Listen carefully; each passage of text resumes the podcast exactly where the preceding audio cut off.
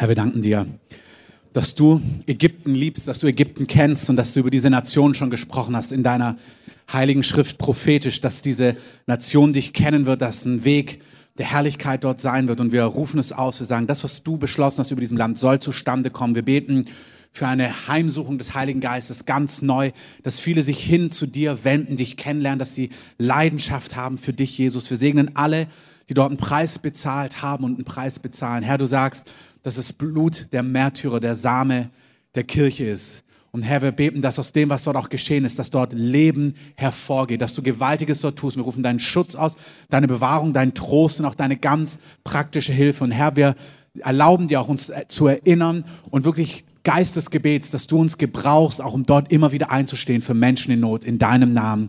Amen. Amen. Nehmt gerne Platz. Herzlich willkommen. Schön, dass ihr da seid. Wenn man so für so etwas betet, auch für ein Land, wo einfach auch politische Umbrüche waren, da merkt man, was für ein Privileg es ist, dass wir in Frieden leben hier in Deutschland. Amen. Und Paulus fordert uns auf zu beten. Unter anderem, das ist das Erste, was wir tun, dass wir ein gottesfürchtiges, ehrbares Leben leben können, dass wir wirklich vor allen Dingen, sagt im 1. Timotheusbrief, für auch die Regierenden einstehen sollen. Und das machen wir. Betet für die Regierenden. Auch heute betet für, dass Gerechtigkeit geschieht. Lasst uns wohlwollend sprechen über Menschen, auch wenn vielleicht Menschen ähm, gewinnen, die du nicht so magst. Ähm, genau, geht wählen, wenn ihr noch nicht wählen wart und schon dürft. Und ja, hier in der Gemeinde sind wir in einer ganzen großen Breite aufgestellt. Das ist auch gut so. Ähm, da ist jeder frei. Da darf auch jeder persönliche Meinungen haben.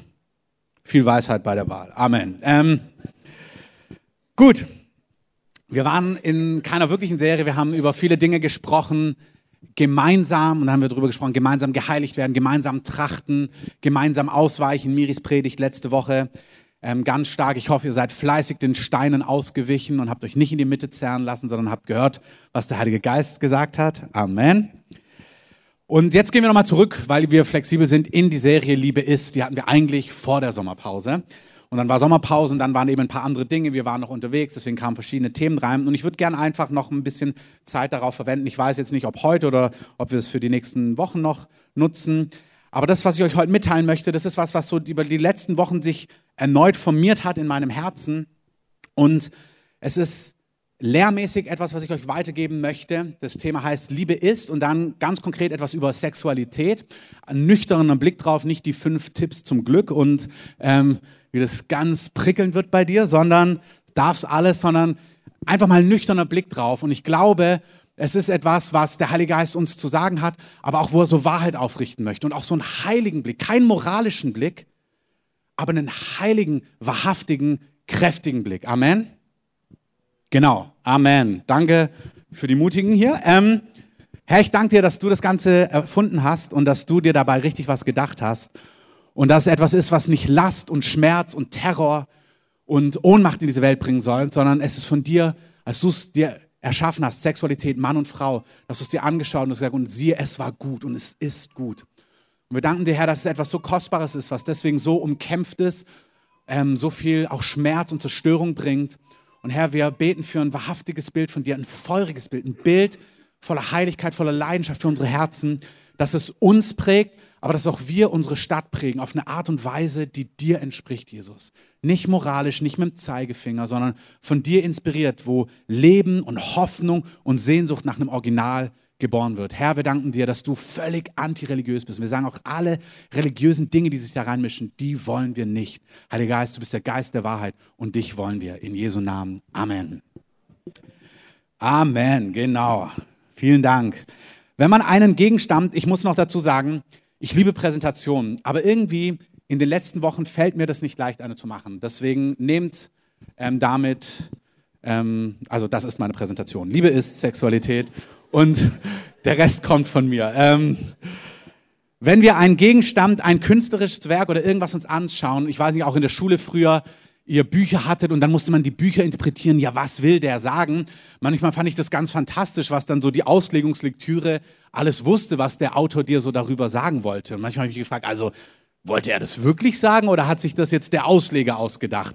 Und ganz oft musste man dann Aufsätze drüber schreiben und dann hat man eine, also ich habe leider keine guten Deutschnoten gehabt. Ähm, Und ganz oft hieß es, als ob ich es falsch ausgelegt oder falsch verstanden hätte. Und da merkst du, wie, objek also wie ja, ähm, nicht objektiv, wie quasi subjektiv diese Sachen einfach sind. Also wie das verbunden ist mit der Person, was, was versteht sie darüber, was denkt sie darüber, was interpretiert sie in das Gemälde, in diesen Text, in dieses Gedicht, in diese Erfindung hinein.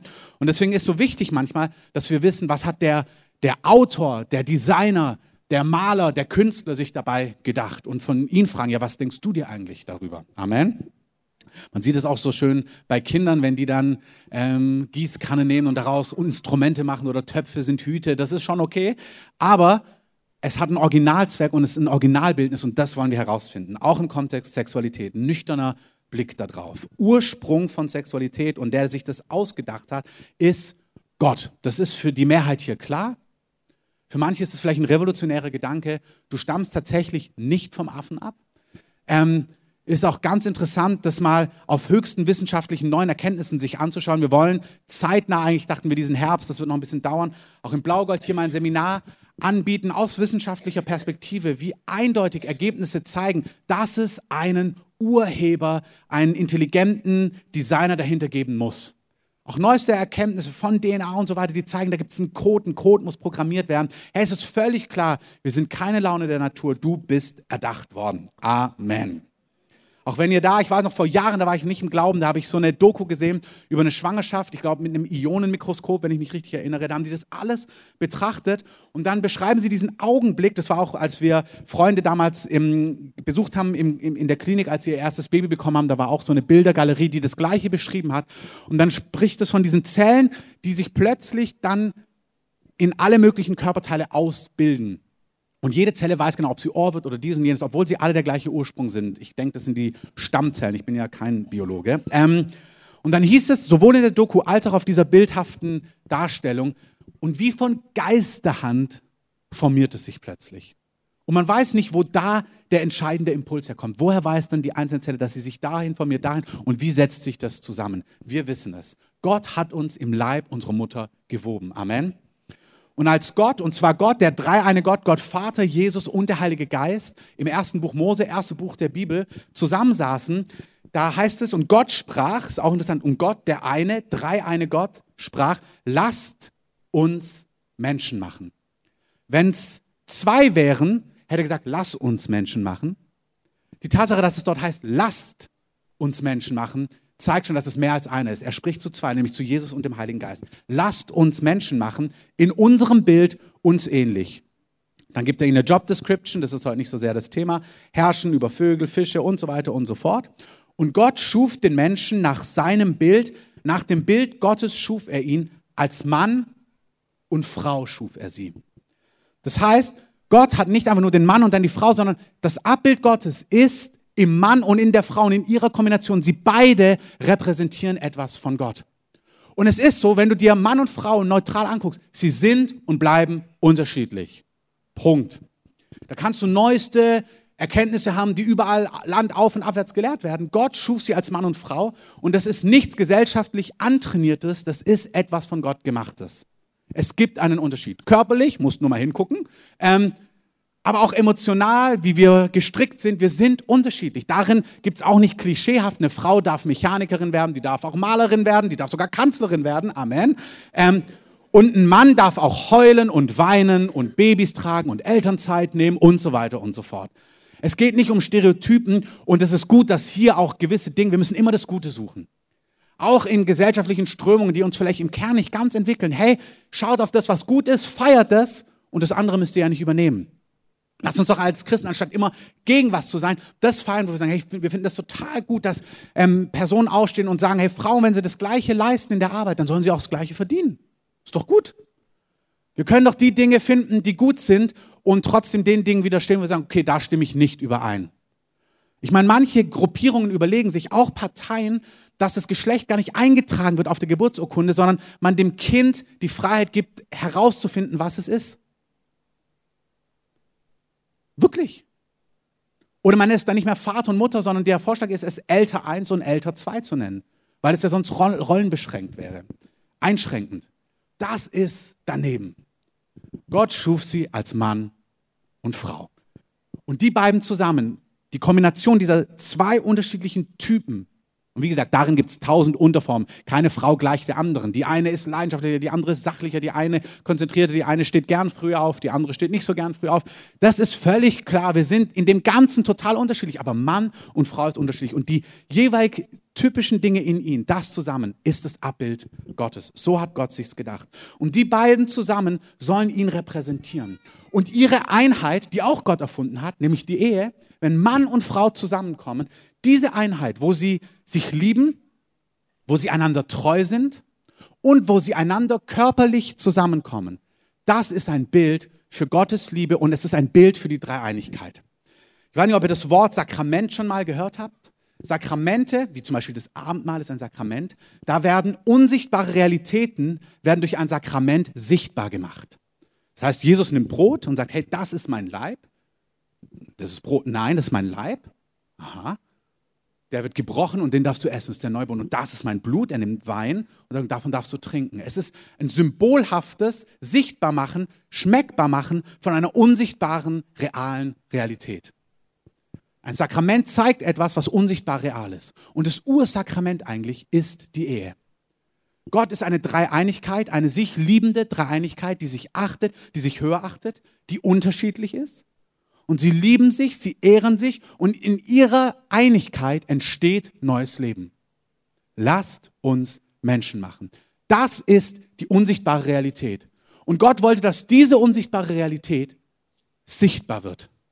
Und deswegen schuf er Mann und Frau in einer Unterschiedlichkeit, die sich verlieben, die sich lieben, die zueinander gehören, in Treue und die in ihrer Körperlichkeit Spaß haben dürfen, sich nahe kommen dürfen, sich ehren dürfen, das genießen dürfen und Leben hervorbringen können. Amen. Man merkt schon da, ohne Moral, das ist das Original. Alles andere verzerrt das Original. Er schuf sie als Mann und Frau, ganz bewusst. Die beiden, diese Kombination, das ist das Abbild Gottes. Und ihre Einheit, ihr Zusammenkommen, emotional, im realen Leben, körperlich, das repräsentiert ähm, Gottes Herz und wer Gott ist. Amen. Nicht Mann und Mann, ich verstehe alle Menschen, die so fühlen, Gott hat Liebe für dich, Gott hat Antwort für dich, aber er, das Original ist, er schuf Mann und Frau. Nicht Frau und Frau und nicht neueste Überlegungen von jede Gemeinschaft, die irgendwie füreinander Verantwortung übernimmt. Können ja auch drei oder vier. Nein, nein, nein. Ein Mann und eine Frau. Das ist die Ehe, wie es von der Heiligen Schrift beschrieben ist. Amen. Deswegen ist es auch so wichtig, ist auch hier, man könnte so viel auch so, ich finde die ganzen Wahldiskussionen so interessant. Wir dürfen eins nicht verpassen. Wir sind hier, Deutschland ist nicht das Reich Gottes. Wir sind hier in einer Demokratie, wo Mehrheitsentscheidungen sind. Und es ist verständlich, dass es zum Beispiel zivilrechtliche Möglichkeiten gibt in unserem Land, wo Menschen auch Gott nicht kennen, dass sie zusammenleben können, wie eben die Lebenspartnerschaft. Das ist so etwas, wo man sagt, okay, man wollte da gewissen Dingen Rechnung tragen, dass zwei Menschen, die sich lieben, wenn der eine auf der Intensivstation ist, dass der andere ihn besuchen kann, weil sie in der Familie sind und so weiter und so fort. Das finde ich ist nachvollziehbar auf einer Seite, aber das ist nicht zu verwechseln mit der Ehe, die Gott gestiftet hat, was ein Original ist von ihm, diesen Begriff einfach umzudeuten. Gott schuf sie als Mann und Frau. Sie repräsentieren ihn, sein Abbild und ihre Liebe zueinander. Ich sage es nochmal, ihre Liebe, ihre Leidenschaft, ihr Verliebtsein, ihr Zusammenleben, ihre Treue, ihre Körperlichkeit, ihre Fruchtbarkeit repräsentieren ihn. Paulus sagt im Epheserbrief 5, könnt ihr euch mal in der Ganzheit durchlesen, ähm, dass diese Liebe, die wir als Männer zu unseren Frauen haben, dass das ein Bild ist, wie Christus die Gemeinde liebt. Und dann sagt er in Vers 31, Epheser 5, Vers 31, deswegen wird ein Mensch Vater und Mutter verlassen, also ein Mann wird Vater und Mutter verlassen und seiner Frau anhängen und die zwei werden ein Fleisch werden. Die werden eine Einheit werden. Und dieses Geheimnis ist groß, sagt er. Ich deute es aber auf Christus und die Gemeinde. Amen. Wir müssen es von diesem Kontext, vom Anfang, vom Ursprung, vom Designer her denken. Das ist, was Gott sich gedacht hat bei Ehe. Kannst nicht sagen, ja, aber wir machen es einfach und ein Mann wird seinen Vater und Mutter verlassen und einem Mann anhängen und ich deute, dieses Geheimnis ist groß. Nein. Ein Mann wird seine Eltern verlassen und er wird seiner Frau anhängen und die beiden werden ein Fleisch werden. Dieses Geheimnis ist groß. Ich deute es aber auf Christus und die Gemeinde, sagt Paulus. Das ist das Bild. Die beiden, Mann und Frau, in ihrer Unterschiedlichkeit, aufeinander einlassen. Das ist die Liebe, die Gott sucht. Das ist etwas, womit er etwas ausdrücken möchte.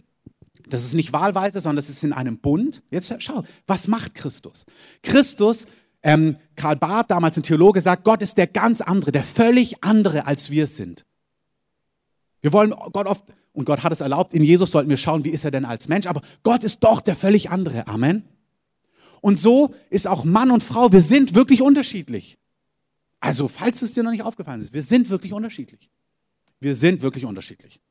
Und das ist auch sehr gut. Und Gott möchte, das ist auch das Besondere, Liebe, ich lasse mich auf den ganz anderen ein.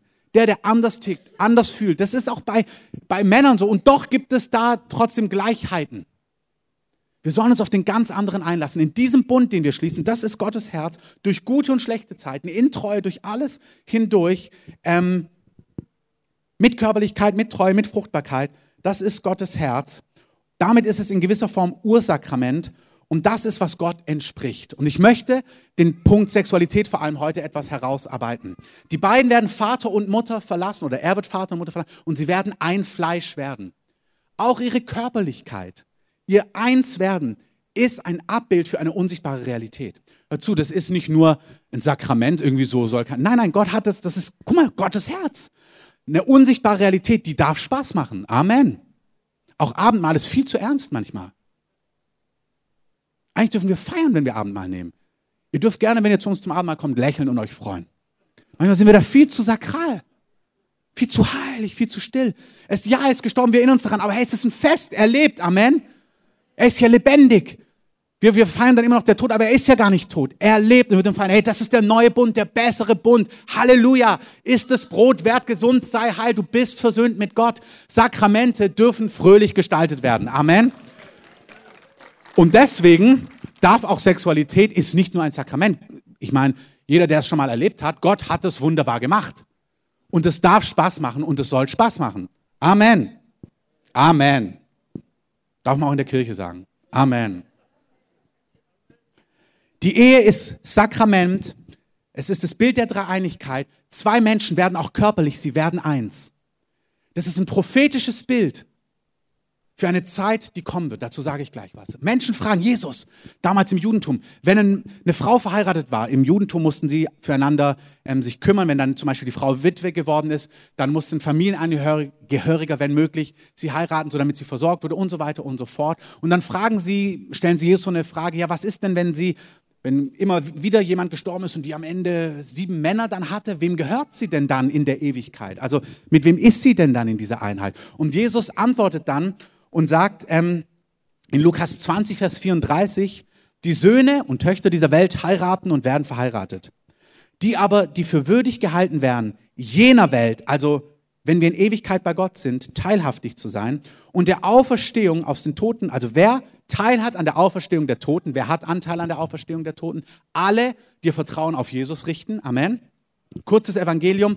Kein Mensch kommt durch Werke, durch gute Taten, durch Gutsein zu Gott oder bekommt Frieden mit Gott, sondern alle Menschen, alle, auch die Besten, auch Mutter Teresa, auch Mahatma Gandhi, auch Nelson Mandela und alle großen und kleinen Helden, die es gibt, auch deine Mama, wenn sie ganz wunderbar war, alle Menschen sind Sünder.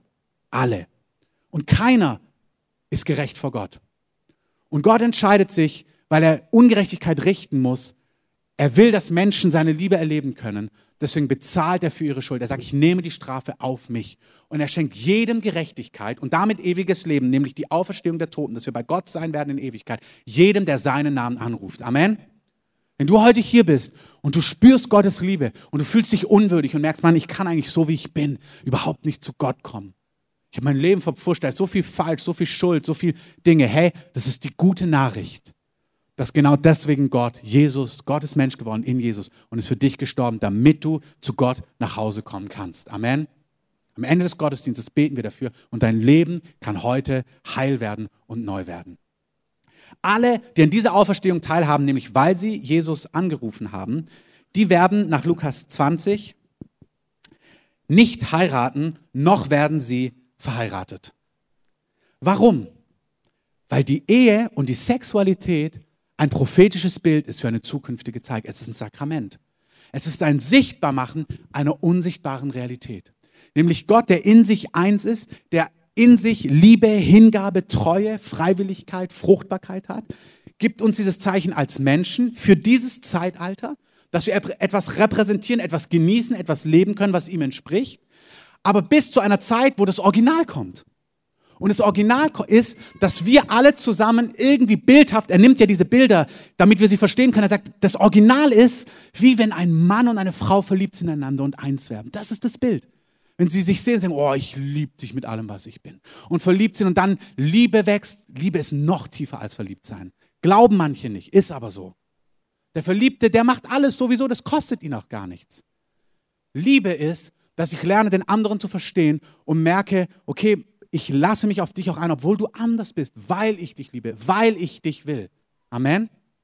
Und diese Liebe, dieses Aufeinander eingehen, dieses Bild, was wir in diesem Zeitalter leben, ist ein Schatten für das Original. Wenn wir, so sagt Christus, so sagt Paulus, wie bildlich gesprochen, alle Männer und Frauen, auch ihr Männer, wir werden die Braut von Jesus. Das ist das Bild. Es ist ein Bild. Du wirst nicht als Mann dir ein weißes Kleid anziehen müssen, sondern bildlich gesprochen werden wir, es ist ein Schatten, da merken wir schon, da ringen wir, so wie wir alle Kinder Gottes sind.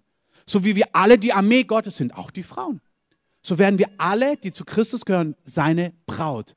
Das ist das Bild. Er sagt, so leidenschaftlich ein Mann seine Frau lieben kann und eine Frau sich ihrem Mann hingibt. So leidenschaftlich wirbt Gott um seine Braut uns und wir werden uns ihm hingeben. Das ist das Originalbild. Hey, das war der Anfangsgedanke, das ist der Endgedanke und die Zwischenzeit, die Ehe, ist ein Schatten, den wir genießen, den wir leben dürfen, der wunderbar ist, der von Gott wunderbar erdacht ist, aber er weist auf das Original hin, auf das Endziel. Amen. Das heißt, es kommt eine Zeit, wo das Original für alle verfügbar ist, nämlich wir werden nicht mehr verheiratet werden, hat ähm, Jesus uns wissen lassen in Lukas 20, und wir werden nicht mehr sexuell im körperlichen Sinne aktiv sein. Aber das, was wir als Schatten da leben, spüren, erleben, sagt er, das ist wie eine Anzahlung für das Original. Wir werden mit allem, was wir sind, in Gott aufgehen. Nicht irgendwie so im Nirvana und dann gibt es uns nicht mehr. Du bleibst du, Amen. Das ist nicht so ein Einheitsbrei, das ist ein Mysterium, wir verstehen es nicht. Du bleibst du mit deiner ganzen Geschichte, mit deiner ganzen Persönlichkeit, mit all den Beziehungen, die wir auch hier in dieser Zeit leben. Ich liebe diese Zeugnisse von Propheten, die gerade in den Himmel geschaut, die wie in Chambolz, der dann die Leute dort sieht, die jetzt schon gestorben sind, die dort wirklich sind. Und Familienkonstellationen gibt es dort. Da ist die Enkelin, die gestorben ist, bei der Oma, die auch schon tot ist haben zig Propheten gesehen, ey, das ist real. Gott sagt nicht einfach Einheitsbrei. Nein, alles, was wir hier leben, wo wir hinein investieren, das hat Wert in der Ewigkeit. Amen. Wir werden diese Beziehungen haben. Deswegen klärt die Beziehungen, die nicht geklärt sind. Ihr seht euch wieder, auch in der Gemeinde. Nicht, dass ihr dort Nachbarn seid. Ähm, klärt die Dinge, weil Gott möchte die Dinge gut machen. All dieses Zeitalter ist ein Schatten für eine zukünftige Zeit. Das heißt, wir leben etwas, wir werden eins körperlich, wir werden eins in Treue für als Bild, was wir genießen dürfen für eine zukünftige Zeit, wenn das Original kommt, wenn wir in Gott aufgehen. Nicht im Einheitspreis, sondern bildlich, jeder bleibt sich und doch werden wir all das Original, was wir in der Ehe schmecken dürfen. Deswegen ist so wichtig, dass unsere Ehen gut sind. Amen. Hey, wir sollen ein Abbild sein für eine zukünftige Realität. Hey, Gott wird nicht im Clinch mit seiner Braut sein. Gott wird nicht völlig genervt sein von seiner Braut und sie wird völlig bitter sein auf ihn. Wir sollen hier Ehen, Familien leben, die das repräsentieren, was das Originalbild ist. Von Hingabe, von Ehre, von Höherachtung, von Wertschätzung, von Treue, von Hingabe. Und das dürfen wir in unserer menschlichen Schwachheit. Da versagen wir, da wachsen wir, da ringen wir, da kämpfen wir, da haben wir Durchbrüche, da haben wir Fehler, da sind wir frustriert, da sind wir ermutigt. Macht bloß kein religiöses Joch auf die anderen. Und auch nicht auf deinen Partner. Siehst du mal, hörst du mal sondern wir wachsen da hinein. Und dieses Zeitalter hat Gott uns gegeben, diesen Lauf, um in diese Dinge hineinzuwachsen. Viel Gnade zu geben entspricht auch Gott. Wie oft sollen wir vergeben? Siebenmal, siebzigmal? Das ist auch Gottes Herz. Wir repräsentieren etwas, was er ist. Gott vergibt. Jeden Morgen ist seine Gnade neu. So kannst du Ehe leben. Jeden Morgen, wert wie Christus, ist die Gnade neu bin ich voll im ganzen Herzen für dich da. Halte nichts fest, was mir wehtut. Halte nichts fest, was mich frustriert, sondern lass mein Herz weich, dass ich dich mit ganzem Herzen lieben kann. Wir wachsen in Christus Ähnlichkeit in der Ehe. Wir sollen alle Vorzüge genießen, wir sollen alles mitnehmen, aber es ist ein Bild für etwas Zukünftiges. Amen. Das heißt, das Ziel ist, dass wir eins werden mit Gott. Und mit diesen Gedanken komme ich zu meinem letzten Punkt. Da sind ein paar mehr Gedanken in diesem großen Hauptpunkt. Weil was heißt das jetzt konkret? Was heißt das zum Beispiel auch für die konkret, die jetzt gerade auch sexuell, wie gesagt, wir werden ein Fleisch, auch hier das Bild, Jesus sagt, ich gebe meinen Leib hin. So ist es gedacht. Das ist auch ein Bild. Wir geben uns hin, wir geben unseren Körper hin für den anderen und, und dem anderen hin. Was, was heißt es konkret für Ehepaare und für die, die nicht verheiratet sind? Wie sieht es praktisch aus? Dass wir diese Realität in diesem Zeitalter leben. Und das, was ich sage, soll richtungsweisend sein, es soll heilsam sein, es soll aber auch prophetisch aufrüttelnd sein, dass wir für Wahrheit stehen mit einem klaren, wachen, feurigen Geist. Amen. Also hier kommen jetzt nicht bei Sexualität konkret die fünf Praxistipps. Ist auch gut, ist auch nichts dran falsch, ähm, darüber zu reden, auch als Ehepaar oder zu gucken, hey, wie ist das? Aber das ist nicht, was mich heute bewegt. Ich möchte die Konsequenzen aufzeigen, die das für uns hat, die wir an Jesus glauben, sowohl die, die verheiratet sind, als auch die, die nicht verheiratet sind. Sexualität, sexuell sich hingeben, sich körperlich hingeben, ist das, was Christus in Anführungszeichen nicht in gelebter Sexualität, aber was er getan hat. Er hat seinen Leib, seinen Körper sich hingegeben. Er hat sich hingegeben zum Wohl des anderen. In unserem Zeitalter ist Sexualität viel mehr das, und das ist die Perversion. Ich habe eine Begierde und meine Begierde soll gestillt werden. Aber das ist nicht der Originalgedanke. Das ist ein Schatten für die unsichtbare Realität. Das ist ein Sakrament. Und das Sakrament ist, Jesus sagt, ich gebe meinen Körper, meinen Leib für dich hin. Das heißt, Sexualität ist nicht, ich habe Begierde, ich will befriedigt werden, sondern ich gebe mich als Geschenk dir hin. So ist es gedacht in der Ehe. Ich sage gleich was zu denen, die nicht verheiratet sind, aber so ist es gedacht. Ich glaube, wenn das gelebt wird von beiden Ehepaaren, klärt es schon ganz viele Probleme. Kannst auch noch ein paar, Praxissachen drüber reden und so weiter. Aber ich glaube, wenn diese Grundhaltung da ist, ich gebe mich dir hin, ich will, dass du etwas genießen kannst, dass es dir gut geht, das ist der Originalgedanke. Der ist oh, total, passt total in den Sonntagsmorgen-Gottesdienst. Amen. Das passt hier richtig rein, auch wenn du denkst, huch, kann man das so sagen? Ähm, wirklich, kann man total so sagen. 1. Korinther 7, da lässt uns Paulus wissen, ganz pragmatisch, die Frau verfügt nicht über ihren eigenen Leib, sondern der Mann. Hui, hui, hui, hui, wenn das die eine oder andere Partei hört. Aber ebenso verfügt auch der Mann nicht über seinen eigenen Leib, sondern die Frau. Wir gehören dem anderen, wenn wir verheiratet sind. Der Körper gehört dem anderen. Du bist ein Geschenk für den anderen. Hey, das soll heilsam sein. Wenn du spürst, dass da was wehtut, da lacht Gott nicht drüber. Wenn du spürst, ich fühle mich gar nicht schön, ich habe gar nicht das Gefühl, dass ich mich hingeben kann, das will Gott heilen. Wenn du das Gefühl hast, das meine ich, Gott möchte das heilen. Du das Gefühl hast, ja, ich, ich möchte das sein, aber ich habe das Gefühl, meinem Partner gefällt gar nicht, was er da hat. Gott möchte das heilen. Gott möchte da heilsam hineinwirken. Auch die, die das gar nicht haben. Wie gesagt, ich sage dazu was, wenn euch das betrifft. Entzieht euch einander nicht, sagt Paulus. Es sei denn, ganz konkret, ihr wollt eine Zeit aussondern, wo ihr betet oder und so weiter. So sagt er es ganz praktisch. Sonst sollt ihr echt beieinander sein. Körperlich meint er. Er meint nicht, hört auf zu beten. Er sagt, hey, habt körperliche Gemeinschaft. Ganz viel, außer ihr nehmt euch bewusst eine Zeit, um etwas anderes zu tun, zum Beispiel zum Beten oder zum Fasten. Ähm, und das sagt er nicht als Befehl, sondern als Zugeständnis. Guck mal, wie praktisch Paulus ist. Er sagt, ihr müsst natürlich nicht viel beieinander sein, aber ihr dürft es. Nicht, dass ihr das nicht tut und dann kommt in euch diese Sehnsucht nach Körperlichkeit und dann brennt ihr von Verlangen, sagt er, und werdet versucht von anderen Dingen, wo wir nämlich Sexualität in diesem Zeitalter auch stillen könnten. Plötzlich brennt was in dir und hier sind wir, das ist immer das, warum Gott etwas falsch nennt. Sünde bedeutet im Kern am Ziel vorbei. Der Grundgedanke ist eine Liebe in der Dreieinigkeit, ein Ich werde eins mit Gott. Christus, ich gebe meinen Körper für dich hin. Entzieht euch einander nicht, gebt euch einander hin, gebt dich deinem Partner hin. Wenn du das nicht tust, bewusst als Geschenk, dann lebst du am Ziel vorbei und dann wird was brennen in dir und dann wird Begierde wach und dann denkst du, wo krieg ich das, was ich will? Aber es geht nicht darum, wo kriegst du das, was du willst, sondern dass du das lebst, was du bist und das hingibst. Gott möchte das korrigieren. Ein Teil, wie Männer frei werden und auch Frauen von falschen Süchten, Lüsten und Versuchungen, ist, indem sie das Geschenk werden, zu dem Gott sie gemacht hat für ihren Ehepartner. Indem du einfach korrigierst innerlich. Ist eine kleine Korrektur, aber die hat riesige Auswirkungen. Ich bin mit meiner Körperlichkeit ein Geschenk für meinen Ehepartner. Und wenn du das nimmst, ich bin ein Diener, ich bin jemand, der mich hingibt, ich bin jemand, der den anderen sucht, dann wird etwas frei, weil du ins Original hineinkommst und Gott kann das stillen, was vielleicht nicht gestillt ist. Amen.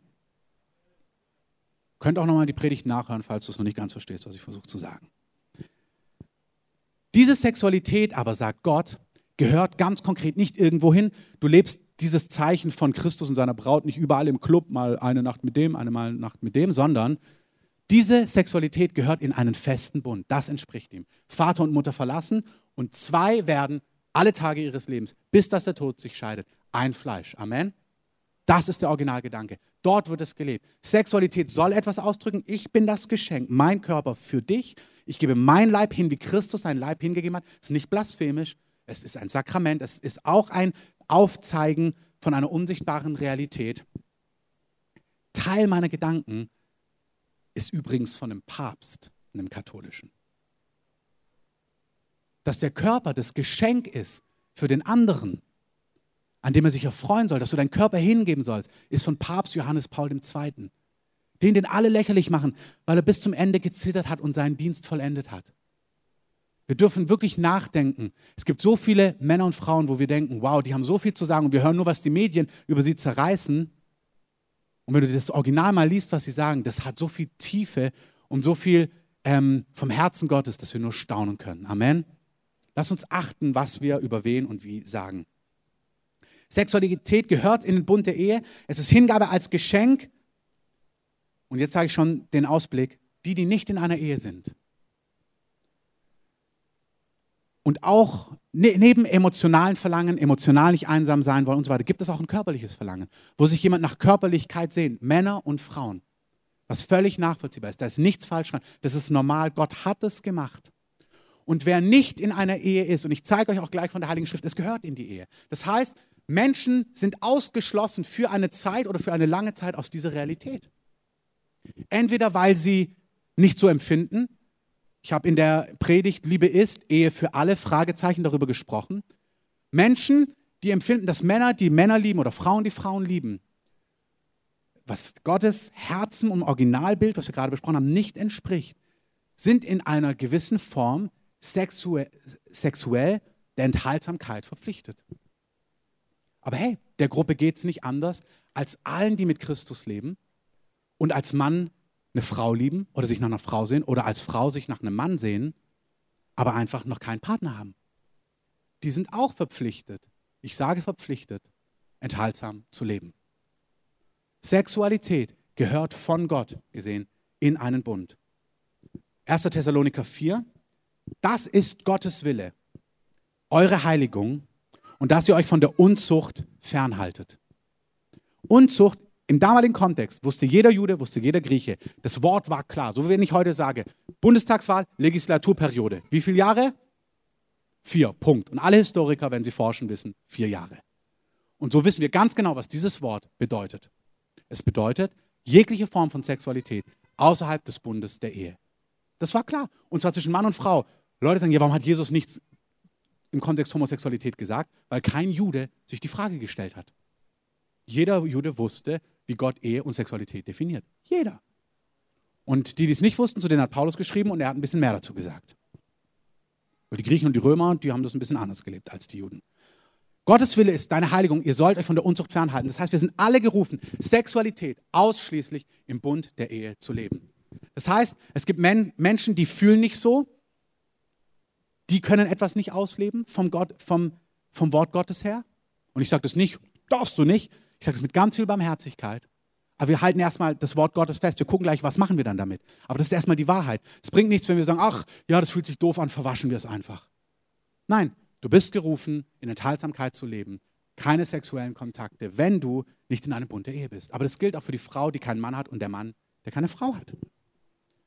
Das ist Gottes Wille und dass jeder von euch sich sein eigenes Gefäß, da beschreibt er die Männer, also seine Frau, in Heiligung und Ehrbarkeit zu gewinnen wissen und nicht in brennender Leidenschaft. Wo er sagt, ey, du sollst sie nicht gewinnen, indem du brennst und denkst, Mann, ist die heiß und dann nimmst du sie mit in die Kiste, sondern sagt andersrum, andersrum, andersrum. Lern sie kennen, lern sie lieben, ihre Seele, alles, was sie ist. Und die Krönung ist, dass du ihren Körper bekommst. Nicht umgekehrt. Ist ein eigenes Thema, anderer Zeitpunkt. Und dann sagt er, Gott hat uns nicht zur Unreinheit berufen, das nennt er Unreinheit, nämlich Sexualität außerhalb von Ehe, sondern in Heiligung. Deshalb nun, hört zu, wer dies verwirft, verwirft nicht einen Menschen, sondern Gott. Wer das ignoriert, sagt, pff, will ich nicht, verwirft nicht Paulus, nicht mich, nicht irgendeinen Moralapostel. Nein, nein, nein, nein. er verwirft Gott, weil es Gottes Original ist. Der Designer hat gesagt, Sexualität soll was ausdrücken, soll eine unsichtbare Realität sichtbar machen, nämlich wie eine treue, verlässliche, verbindliche, freiwillige, währende Verbindung sich einander hingibt in ihrer Unterschiedlichkeit, emotional und so weiter, aber dann auch körperlich eins wird. Und aus dieser Körperlichkeit kann neues Leben entstehen, so wie die Dreieinigkeit beschlossen hat, lasst uns Menschen machen. Amen. Und wer sagt, wer das verwirft, verwirft nicht Menschen, verwirft nicht den neuesten Schrei, sondern er verwirft Gottes Original, Herz und Gedanken zum Thema Sexualität. Unzüchtige, sagt Gottes Wort, wird Gott richten. Ich verstehe jeden Kampf, den jeder homosexuell Empfindende hat. Ich verstehe jeden Kampf, den der empfindet, der seit Jahren allein ist, nicht in Partnerschaft ist und spürt, da ist eine Sehnsucht, die nicht dann gestillt werden kann. Indem wir diese Wahrheit festhalten, ist es nicht unbarmherzig, ich stelle nicht so an, ist doch kein Problem. Es vor allem leicht zu sagen von jemandem, der verheiratet ist. Aber ich sage auch euch, die wir verheiratet sind, ich kenne so viele Ehepaare, wenn sie nicht gelernt haben, an diesem inneren Punkt, das ist nämlich ein ganz transzendenter, heiliger, spiritueller Punkt. Sexualität ist nicht der Druck körperlich in erster Linie. Es ist was zutiefst emotionales, spirituelles und du kannst verheiratet sein und trotzdem nicht satt sein an diesem Punkt. Ich kenne so viele Leute, die verheiratet sind und nicht satt sind an diesem Punkt. Oder denken, naja, wenn ich dann heirate, dann wird es durch sein. Nichts dergleichen. Es ist ein Punkt, der so tief ist, der so tief mit unserer Persönlichkeit verwoben ist, dass wenn wir ihn wahrnehmen, und hier ist die Antwort für die, die verheiratet sind und nicht satt sind, und für die, die nicht verheiratet sind, aber gern verheiratet wären und nicht satt sind, und für die, die ganz anders empfinden und merken, wow, dann gibt Sexualität für mich gar nicht. Wenn ihr da Fragen habt, die, wie gesagt, die Predigt, Ehe für alle, Fragezeichen, da habe ich mehr zu gesagt. Auch für diese Gruppe, was ist die Antwort für dieses spirituelle, transzendente Verlangen in uns, was wir mit Sexualität haben, was weit mehr ist als Druck, ablassen oder körperlich eins werden? Wenn wir spüren, dass wir hier eine Sehnsucht haben und sie nicht ausleben können, aus welchem Grund auch immer, oder spüren, wir können sie ausleben, aber wir sind trotzdem nicht satt, dann gilt es, diese tiefere Sehnsucht als das zu nehmen, was sie ist, nämlich ein Schatten für das Original. Und das Original ist nicht das Bild, das wäre Götzendienst. Das körperlich zwischen Menschen eins werden ist ein Bild, ein Schatten. Das Original ist, eins werden in Gott und in seiner Liebe satt zu werden, was wir im nächsten Zeitalter alle leben werden. Und für alle, die spüren, ich bin hier sehnsüchtig, ich bin hier nicht satt, ich kämpfe in meiner Ehe oder in meinem Alleinsein oder in meinem Andersempfinden. Wir sind gerufen, diese Sehnsucht, diese Lehre, dieses Bedürfnis Gott zu geben und sagen, Herr, ich bringe dir dieses Gefühl, diese Sehnsucht und da es ein, ein Schatten ist für ein Original und du der Geber des Originals bist, stille das, was mir fehlt. Und Carsten, du kannst gern nach vorne kommen. An der Stelle sagen manche vielleicht, das will ich nicht. Ich will das körperlich bedienen. Ich will das nicht geistlich gesättigt bekommen. Das ist Götzendienst. Dann hast du das Bildnis zu Gott gemacht dann betest du den Schöpfer, die Schöpfung an, anstatt des Schöpfers. Wir im Römerbrief lesen. Das gilt für alle Lebensformen. Der Mann, der sagt, ich will nicht warten, bis ich in einem Bund mit einer Frau bin. Ich will, dass es jetzt gestillt wird. Und nicht willig ist, dass es Gott stillt, lebt im Götzendienst und sagt, er will lieber Gier und Habsucht. Wie gesagt, nicht, dass ich es nicht nachvollziehen könnte. Und nicht, dass es da nicht vielleicht einen Weg hineingibt, wo es auch braucht, dass man das loslassen kann. Ist alles in Ordnung, dass man da hineinwächst. Aber wenn das der Rahmen ist und dieser Rahmen aus welchen Gründen auch immer für dich nicht möglich ist, dann bist du gerufen, wenn du mit Gott lebst. Die Welt, hey, warum reden wir über Menschen, die Gott gar nicht kennen, dass die, oh, die leben, die haben Sex, obwohl sie nicht verheiratet sind? Ja, natürlich. Warum sollten sie es auch nicht haben? Das ist unser, das ist wie alle hier leben. Das ist wie, die haben ein Bedürfnis und die stillen das. Das ist klar, sie kennen das Original nicht. Wir können sie doch gar nicht. Wir, die wir Gott kennen, müssen uns einlassen auf das Original und wir müssen sagen, Gott, dann nimm und stille und gib mir das Original, für was du mich erschaffen hast. Das ist ein Beugen unter die Ordnungen Gottes. Und das ist etwas, was dieses Zeitalter nicht will. Das ist, wo die Könige dieser Welt sagen, Psalm 2, lass uns ihre Stricke von uns werfen. Damit meinen sie die Stricke der Dreieinigkeit. Ihre Wege, die zum Leben, zur Fülle, zur Reinheit, zum Erfülltsein führen. Das ist das Original. Gott ist nicht, oh, du sollst Lehrer bleiben. Nein, Gott sagt, das Original ist, dass ich es fülle. Gott sagt nicht, ich gebe dir weniger. Gott sagt dir, wenn du nicht sexuell heute aktiv leben kannst, ich gebe dir mehr. Ich gebe dir nicht weniger. Ich verstehe den Kampf, ich verstehe die Sehnsucht. Aber Gott sagt nicht, du musst mit weniger klarkommen. Gott sagt, nein, ich gebe dir mehr. Ich gebe dir das Original. Du kannst zu mir kommen und ich fülle dich mit dem, was in Ewigkeit sowieso das Ziel ist. Du kannst prophetisch das vorwegnehmen, was wir alle leben werden in dem nächsten Zeitalter. Das ist deine Ehre und es macht dich satt und es wird dich satter machen als alles, was dieses Zeitalter jemals geben kann. Ja, da ist auch was an Tod drin, vielleicht an Loslassen und an Sehnsucht. Ja, aber Gott, Gott fühlt mit dir. Und Gott will dich darin nicht allein lassen. Ich sage das nicht nur denen, die homosexuell empfinden und es nicht leben können. Ich sage das allen, die auf ihren Partner warten und der noch nicht da ist. Vielleicht schon jahrelang nicht. Und ich wünsche dir, dass du jemanden findest, mit dem du eins werden kannst, dass du das hier leben kannst. Gott hat gesagt, es ist nicht gut, wenn wir allein sind.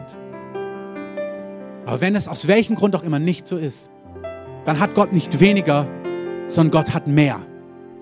Und wir sind gerufen zu sagen, Herr, du bist unser Herr. Und wer das verwirft, verwirft nicht einen Menschen, sondern dich und ich verwerfe dich nicht. Ich werde nicht, ich will nicht deine Banden, deine Wege von mir werfen, sagen, nee, ich will das Leben, wie ich will. Ich fühle mich so, es fühlt sich so an, ich möchte das so leben. Nein, das ist die Widerspenstigkeit, die Rebellion gegen Gott. Es ist so.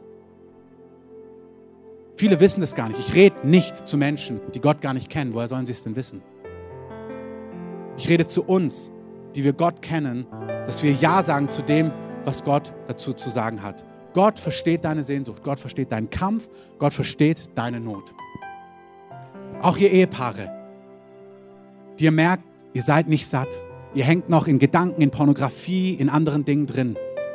Oder du siehst deinen Mann oder deine Frau und denkst dir, Mann, wenn sie ein bisschen mehr so oder er ein bisschen mehr so, du verpasst das Original. Du bist da als, mit deinem Körper, um ein Geschenk für ihn, um ein Geschenk für sie zu sein. Wenn du dich als das begreifst, das ist selbstlos. Das ist Hingabe. Ich gebe mich hin für dich. Es geht gar nicht um mich. Ich gebe mich hin. Geben ist seliger als nehmen. Glaub mir, du wirst ganz tief satt werden. Viel satter, wie wenn das alles perfekt und rund läuft. Weil du liebst, weil du dich hingibst und der andere davon empfangen kann. Da ist was Heilsames für Ehepaare auch heute Morgen. Gott gibt was hinein in eure Ehe, genau jetzt. Ihr könnt es richtig vom Himmel nehmen. Vielleicht müsst ihr auch für euch oder zusammen weinen über das, was alles nicht geklappt hat in den Jahren. Für alles, was wehgetan, für alles, wo da so viel Schmerz drin verbunden ist, wo so viel Identität auch geraubt ist, so viel Würde gestohlen worden ist, wo Gott was wiederherstellen möchte. Und eine Frau sich auch als Geschenk fühlt für ihren Mann und ein Mann spürt doch, ich kann dir das geben, auch tief drinnen, was du brauchst.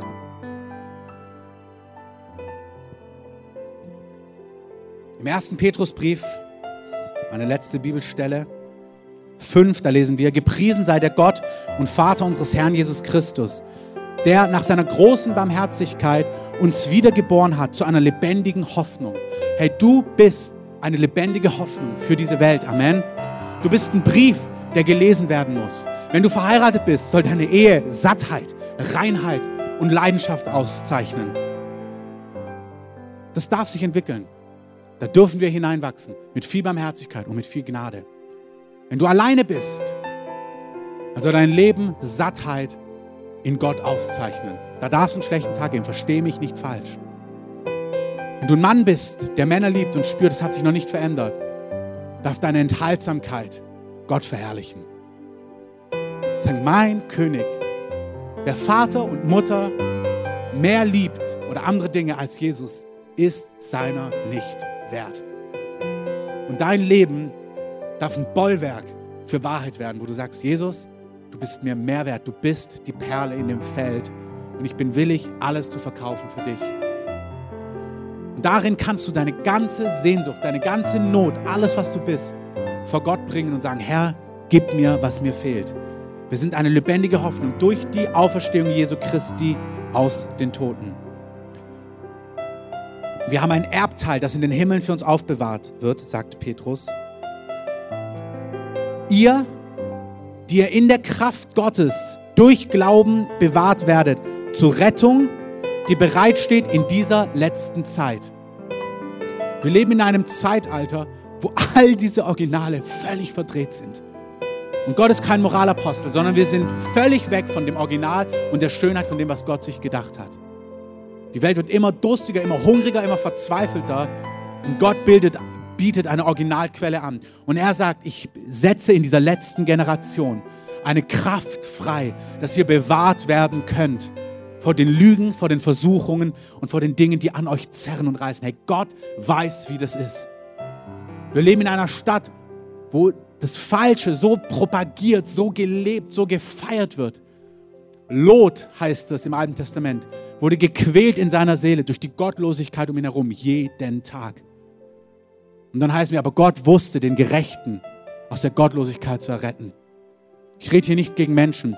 Ich rede, dass wir in unserem Zeitalter so konfrontiert sind mit Finsternis, dass Gott sagt, ich gebe dir extra Gnade.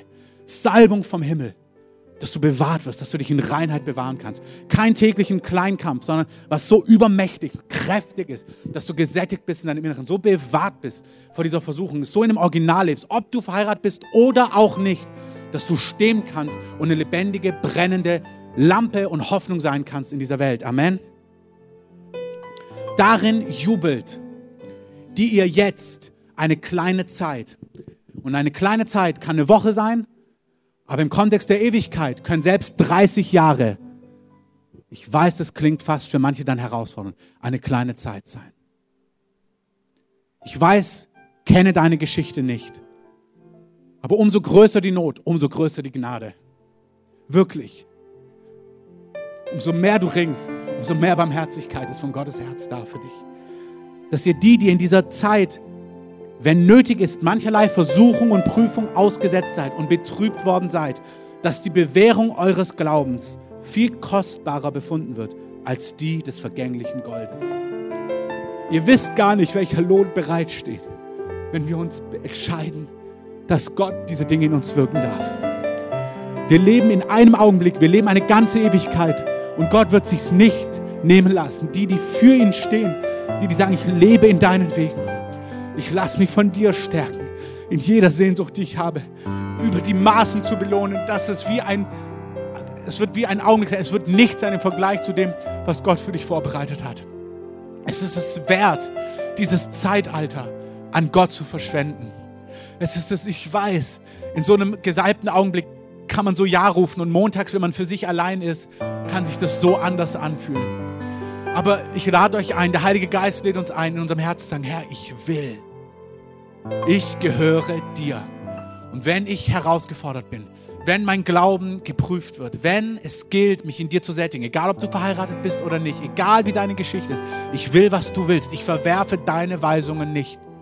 Gib mir das Original. Ich will prophetisch dann das vorhernehmen, vorwegnehmen, diese Sättigung in dir, das hat Lohn, der kostbarer ist als vergängliches Gold.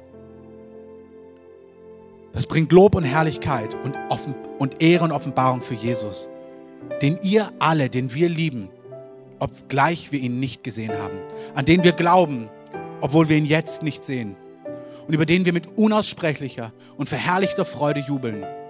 Und so erlangt ihr das Ziel eures Glaubens, die Rettung der Seelen. Der Gott aller Gnade, schreibt Petrus, der Gott aller Gnade. Ich weiß nicht, wo du stehst, aber Gott hat alle Gnade. Gott hat alles, was du brauchst. Der euch berufen hat zu seiner Herrlichkeit in Christus Jesus. Hey, ihr wisst nicht, wie Gott die Überwinder feiern wird. Der ganze Himmel wird die Überwinder feiern. Es kommt der Tag, da ist es, diese sind würdig. Sie waren dort, wo das Lamm war. Sie haben sich ferngehalten von der Unreinheit dieser Welt. Sie gehen hin, wo das Lamm hingeht. Sie folgen ihm, wo auch immer er hingeht. Jen, diese waren der Welt nicht würdig. Gott wird Überwinder feiern und groß machen. Und wir sind gerufen, Überwinder zu sein. Wir sind berufen zu seiner ewigen Herrlichkeit. Er selbst wird euch, die ihr eine kurze Zeit gelitten habt, vollkommen machen. Er wird euch vollenden. Er wird euch stärken. Er wird euch kräftigen und er wird euch tief gründen in seiner Wahrheit. Und das ist, was der Heilige Geist uns einlädt, zu sagen, lasst uns brennende Lampen sein, die volle Kraft vorausgehen, die, wenn sie fallen, der Gerechte fällt, immer und immer wieder. Aufstehen, Gott um Vergebung, um Vergebung bitten, Staub abschütteln, ich liebe diese Postkarte, Krone richten und weiter geht's. Aber die sagen, es gibt nur eine Richtung und ich gehöre ganz dir. Es geht nicht um Perfektionismus, nichts dergleichen. Es geht um ein Herz, was sagt, ich will, was du willst. Lass uns aufstehen und dafür beten.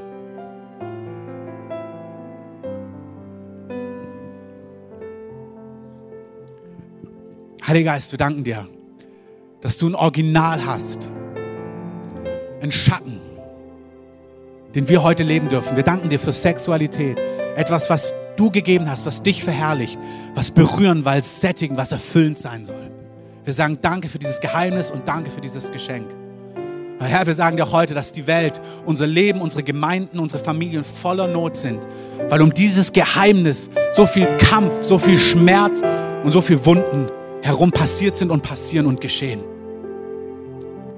Und Herr, wir sagen, wir sagen Ja zu dir und Ja zu deinen Wegen, Ja zu deinem Herzschlag. Wir sagen, du bist kein quälender Gott. Du gibst nicht Dinge, um sie uns dann wegzunehmen und uns leer zu lassen. Nichts dergleichen. Du bist ein Gott, der uns Leben gibt und zwar Leben in Fülle für jeden, der es will.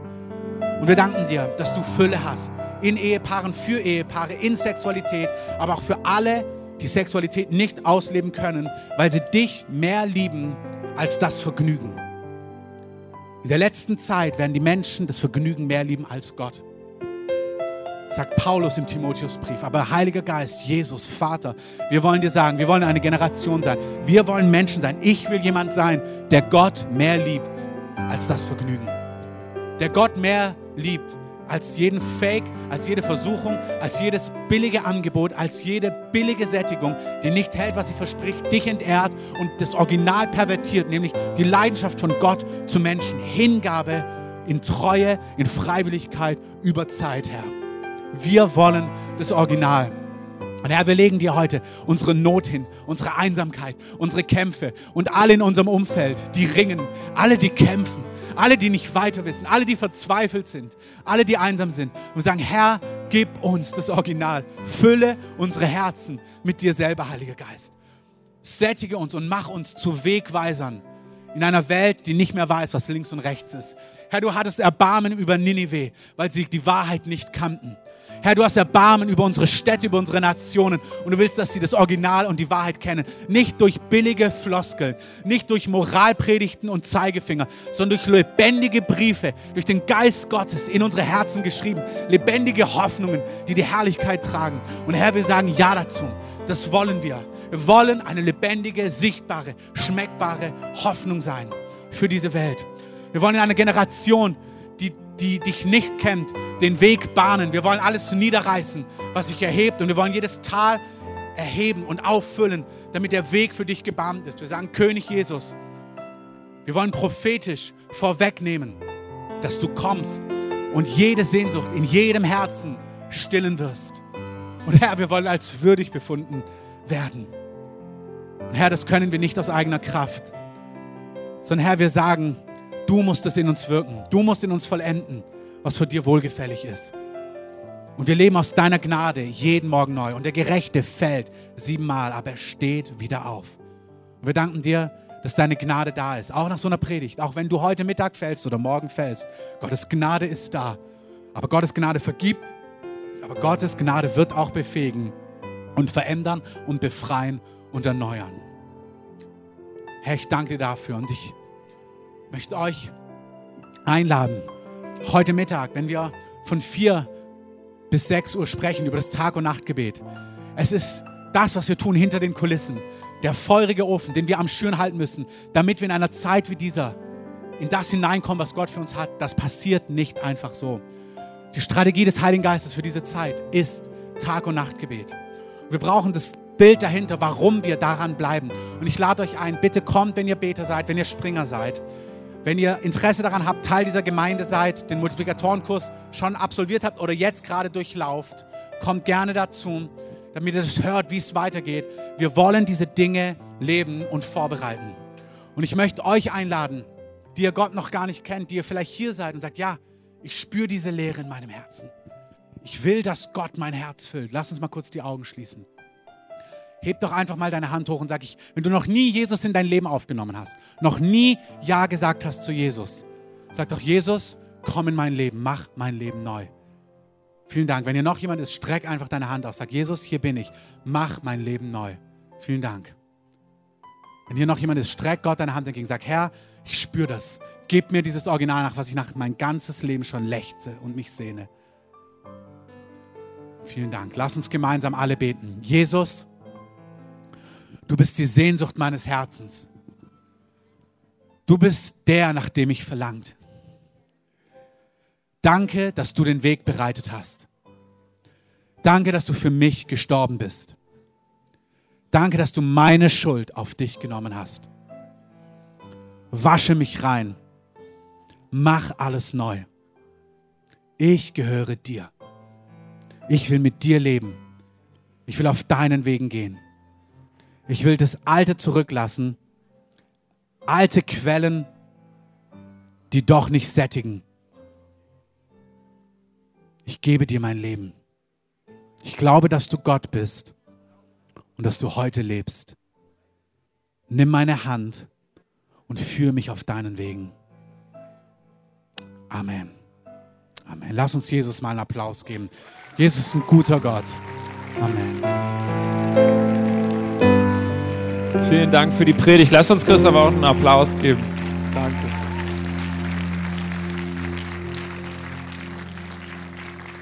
Ihr Beter, ihr könnt gern schon mal nach vorne kommen. Ihr, die ihr Gebet in Anspruch nehmen wollt, kommt einfach nach vorne, was die Thematik angeht von der Predigt, aber auch allgemein, wenn dich was bewegt. Ist einfach wunderbar, das, was wir mitnehmen können, einfach äh, für uns in, in den nächsten Tagen, das dass Gott einfach ein wunderbarer Vater ist, der wirklich unsere Herzen kennt, weiß, wo wir stehen, er kennt unsere Herausforderungen und nehmt das mit. Ihr könnt auch gerne noch hier verweilen und meditieren über das, was wir gerade gehört haben. Diejenigen, die ähm, reden möchten, Gespräche führen möchten, bitte gerne draußen. Geht gern zur Ansprechbar, bedient euch mit Kaffee und Kuchen. Ich wünsche euch einen wunderbaren Sonntag. Wir sehen uns beim Beta-Treffen nachher, die meisten wahrscheinlich. Seid gesegnet und guten Mutes. Amen.